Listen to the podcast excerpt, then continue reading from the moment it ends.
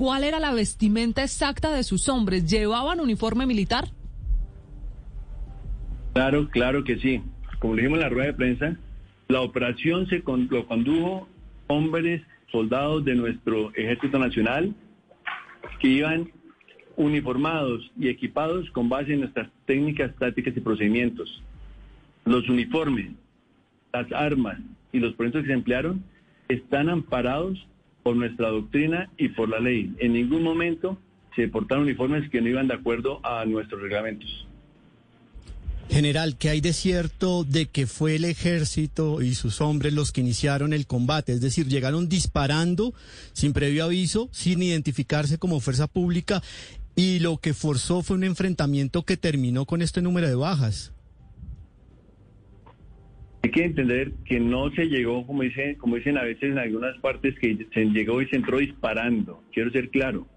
Nosotros observamos el área por más de dos días discriminando que no hubiera presencia de la población civil cuando se hiciera la actividad de la actividad militar. Se vieron 300 el primer día, 100, 60 y nosotros estamos observando y llegamos a ver aproximadamente unos 60 máximos después de la operación.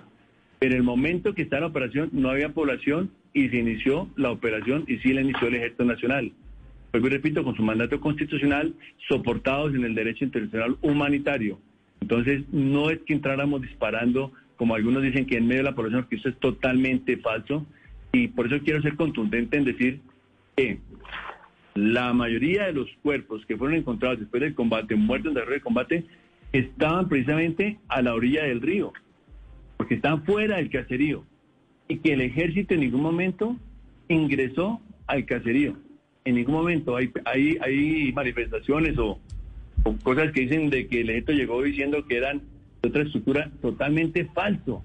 La tropa nunca llegó al caserío. Los primeros que llegaron al caserío fue la Armada Nacional en sus elementos fluviales con los emblemas marcados tal como es Armada Nacional para apoyar la, el combate. ¿Por qué? Porque cuando la unidad entra en combate, entonces hay un fuego nutrido. Nosotros en un combate de este nivel no hay un fuego nutrido tan fuerte y ahí reportan las unidades desde el campo de combate están en fuego nutrido, que necesitan el apoyo urgente, que están disparándoles desde el caserío, están disparándoles desde el otro lado del río, le están disparando desde, desde el bote.